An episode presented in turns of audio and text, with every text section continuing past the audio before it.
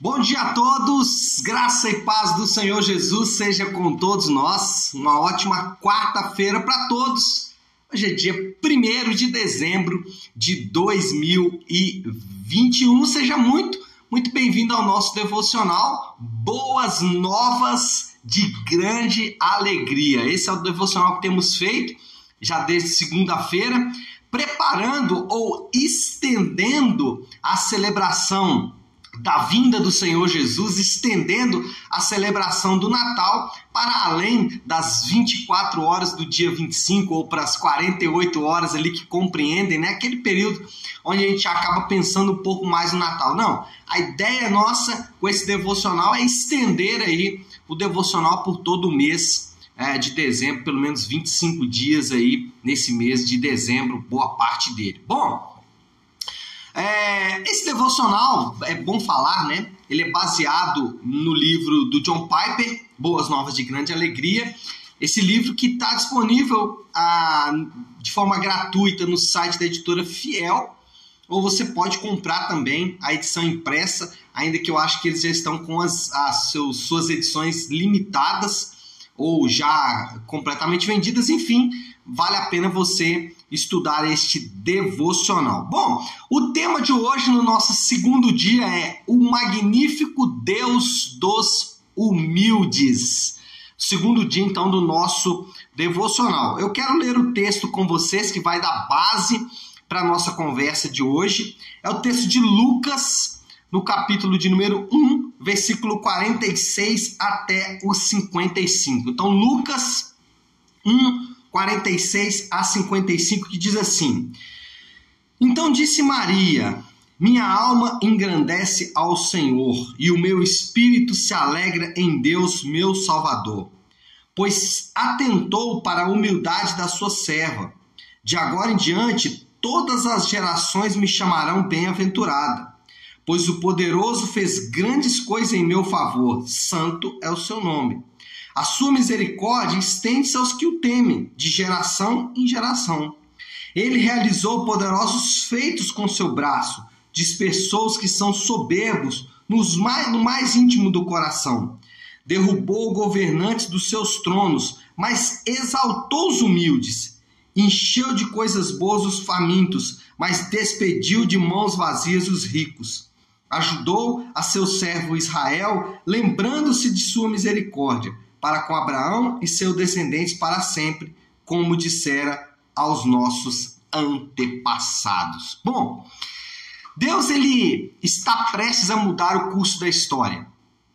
Aqui nessa nesse texto de Maria, daqui a três décadas ah, nós teríamos, ou as próximas três décadas depois desse dia, seriam as décadas mais importantes da história da humanidade. Deus mudaria definitivamente o curso das coisas e o início dessa mudança, ou o início dessas três décadas mais importantes da história da humanidade, estavam começando nesse momento aqui, aonde Deus veio falar com Maria. A prova disso é a divisão até da contagem dos anos. A divisão das, da contagem dos anos é antes de Cristo e depois de Cristo, mostrando que sim, nós estamos diante de um momento importante na história. A história nunca mais seria contada da mesma forma, a história nunca mais seria vista da mesma forma. Três décadas que mudariam para sempre a realidade das coisas. Além disso, daqui a pouco, o grande inimigo seria derrotado. A morte veria a sua morte chegar para ela. A morte da morte na morte de Jesus. Além disso, o império, o maior império que a história viu surgir, o maior império que já dominou o mundo, o maior império de todos os tempos, veria surgir dentro dele mesmo aquele que o iria derrotar. E eu não estou falando só do Império Romano, eu estou falando também do Império das Trevas. Ainda que o Império Romano também viu isso. O Império Romano assistiu ou assistiria à chegada do Rei do Universo atônito, porque o Rei do Universo não chegaria nos palácios, não chegaria nos lugares ricos, ou não chegaria entre aqueles poderosos da terra. Não. O Rei do Universo chegaria entre os humildes. Então, o que está para acontecer ali é o que de fato mudou todo o curso da história. Dois impérios veriam a sua derrota chegar, tanto o Império Romano, que veria o cristianismo surgir de dentro dele para destruí-lo, como também o Império das Trevas, que um, uma criança humilde nascendo numa manjedoura seria aquele que derrotaria o Império das Trevas. E o que Deus está fazendo?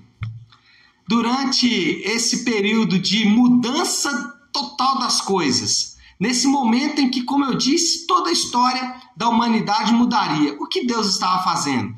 Deus estava ocupando-se de duas mulheres. E pior, duas mulheres, uma velha e estéril, Isabel, a mãe de João Batista, e uma jovem virgem, Maria, a mãe de Jesus. Enquanto enquanto o mundo está mudando, enquanto o império está sendo destruído, os impérios mais poderosos da terra estão sendo destruídos, Deus está ocupado com uma velha estéril e com uma jovem virgem. É, isso nos ensina, e preste atenção no que eu vou dizer agora, que isso é importante. A nossa condição, ela não altera os planos de Deus. A nossa condição não muda os planos de Deus. Enquanto o império estava vendo surgir dentro dele mesmo aquele que o iria derrotar. Enquanto o império estava vendo atônito o rei do universo nascendo em uma manjedoura, Deus estava ocupado com duas mulheres, uma jovem virgem e uma velha estéril. Por quê? Porque a nossa condição, ela não vai alterar os planos de Deus. Olha o exemplo maior que nós temos, um exemplo conhecido. Todos nós conhecemos a história de José. José além de ser o irmão mais novo, o filho mais novo, era o filho mimado. Além de ser o filho mais novo, o filho mimado, ele foi traído pelos seus irmãos, jogado num poço, vendido como escravo, traído pelos, pela sua patroa, depois traído por aqueles que ele ajudou a recuperar sua própria posição.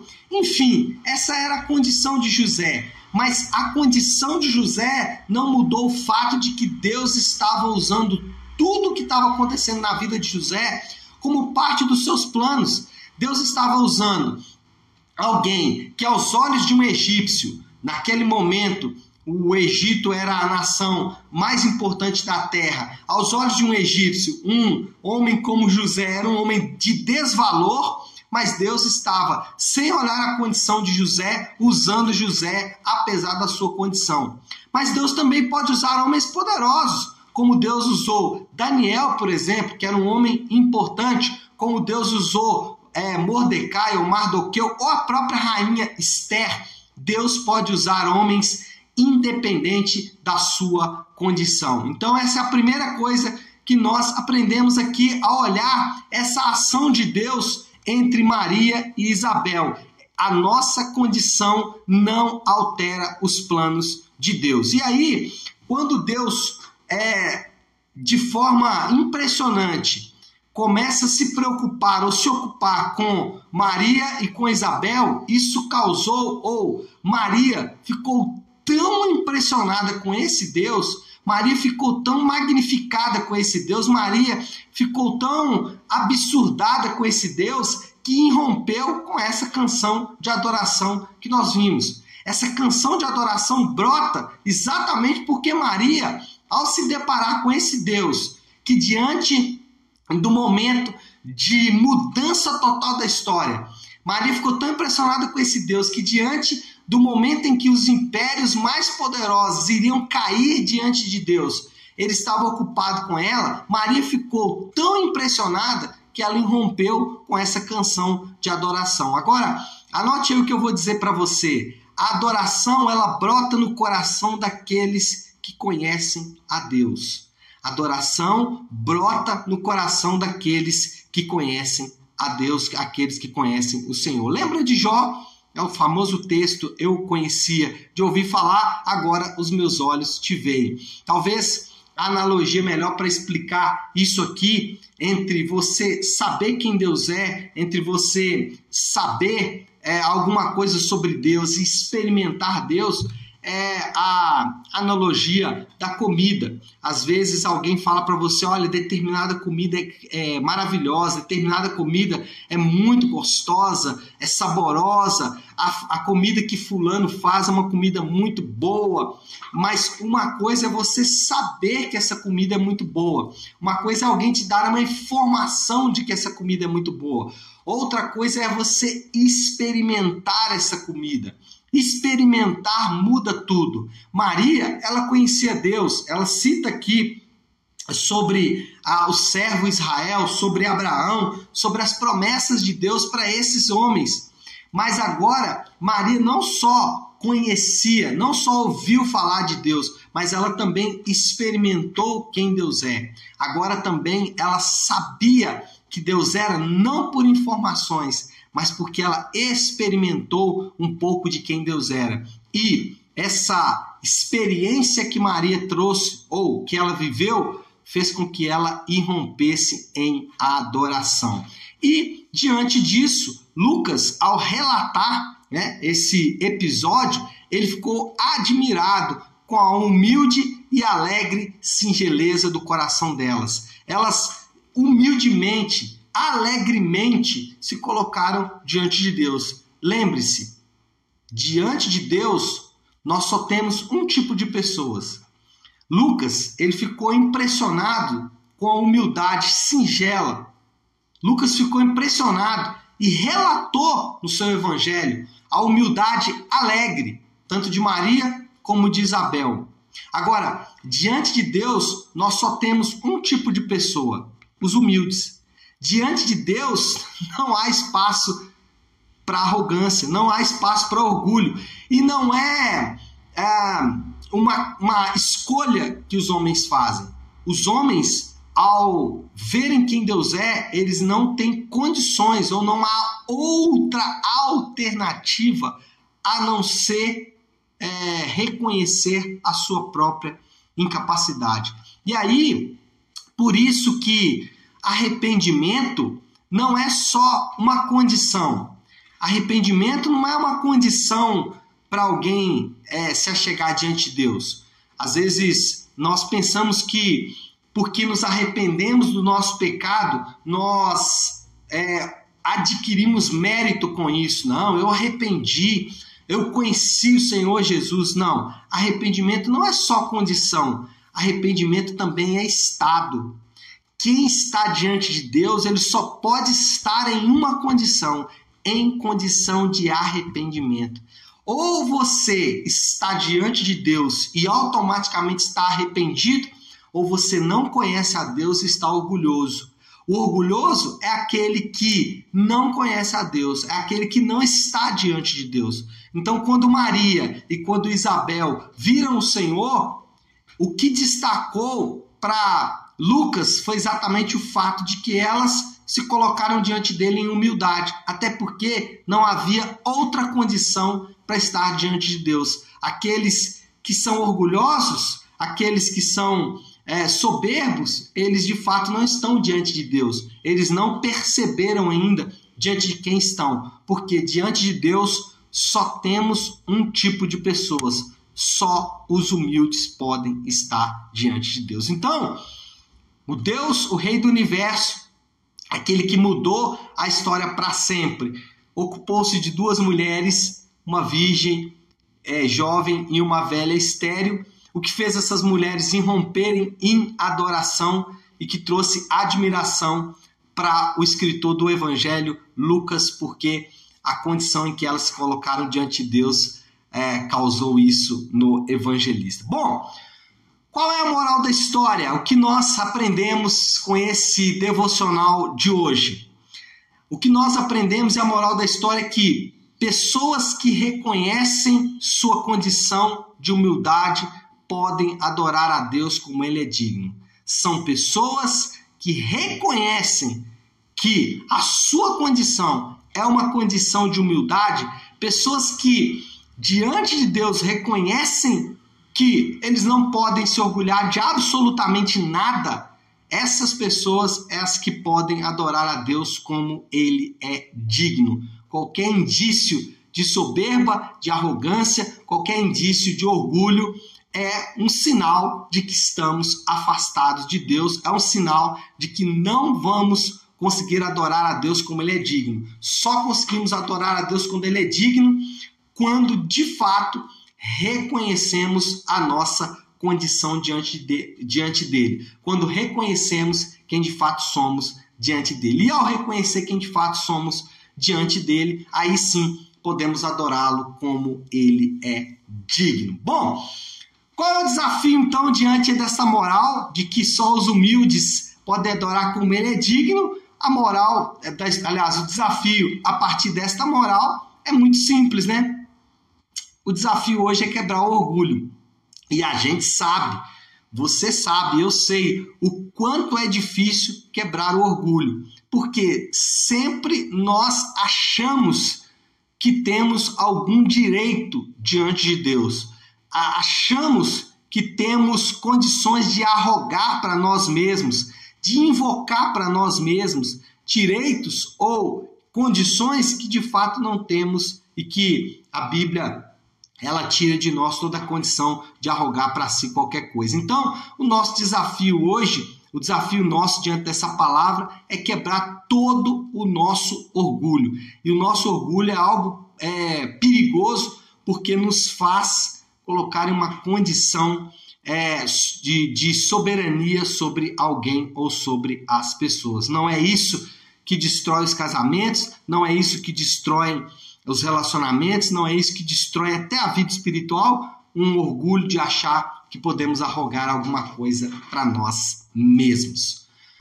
Vamos orar, vamos colocar isso aí diante de Deus, pedir ao Senhor que nos dê graça para diante deles nos, nos colocarmos em humildade. Vamos fazer isso. Se você puder, então, aí, Pare agora um instante aquilo que você está fazendo e vamos juntos buscar a Deus em oração por esta palavra, por esse segundo dia, o magnífico Deus dos humildes. É, vamos orar com relação a isso. Feche seus olhos e oremos. Nosso Deus, Pai de graça, Deus de amor e de toda misericórdia. Meu Deus, diante do Senhor que nós nos colocamos agora ao ouvirmos esta palavra, Senhor Deus, e ao nos depararmos com o relato do evangelista Lucas sobre quem tu és e sobre o fato de que o Senhor, diante do momento mais importante da história, o Senhor estava ocupado com duas humildes mulheres, uma jovem virgem e também, Senhor Deus, uma senhora que era estéril. Meu Deus, nós ficamos maravilhados com o quanto o Senhor pode e é capaz de usar pessoas, independente da sua condição, boa ou fraca, forte ou fraca, boa ou ruim, o Senhor pode usar pessoas independente da sua condição, e isso nos deixa, Senhor Deus, ou isso nos faz simplesmente romper em adoração, declarando a tua majestade, o teu governo e o teu domínio. Senhor, conhecer quem tu és, saber que diante do Senhor nós só temos um tipo de pessoa, somente os humildes, porque ninguém pode se orgulhar de nada diante da tua majestade e diante da tua glória. Nesse segundo dia, nós olhamos para o Senhor, nós olhamos para aquilo que o Senhor está fazendo, para aquilo que o Senhor fez naquele período da história e nós só podemos irromper em adoração e quebrar de nossa vida todo o orgulho. Não temos nada do que nos orgulhar, porque diante do Senhor só podemos nos curvar em adoração e é exatamente isso que fazemos nessa manhã, adorando o nome do Senhor, que é digno, que é Senhor Deus precioso e maravilhoso. Adoramos ao Senhor e fazemos isso em nome do teu santo filho Jesus. Amém. Amém, pessoal? Bom, então é isso, né? Nós vamos ficando por aqui. Deus te abençoe. Uma ótima, uma excelente quarta-feira para todos. Fiquem com Deus. Deus abençoe.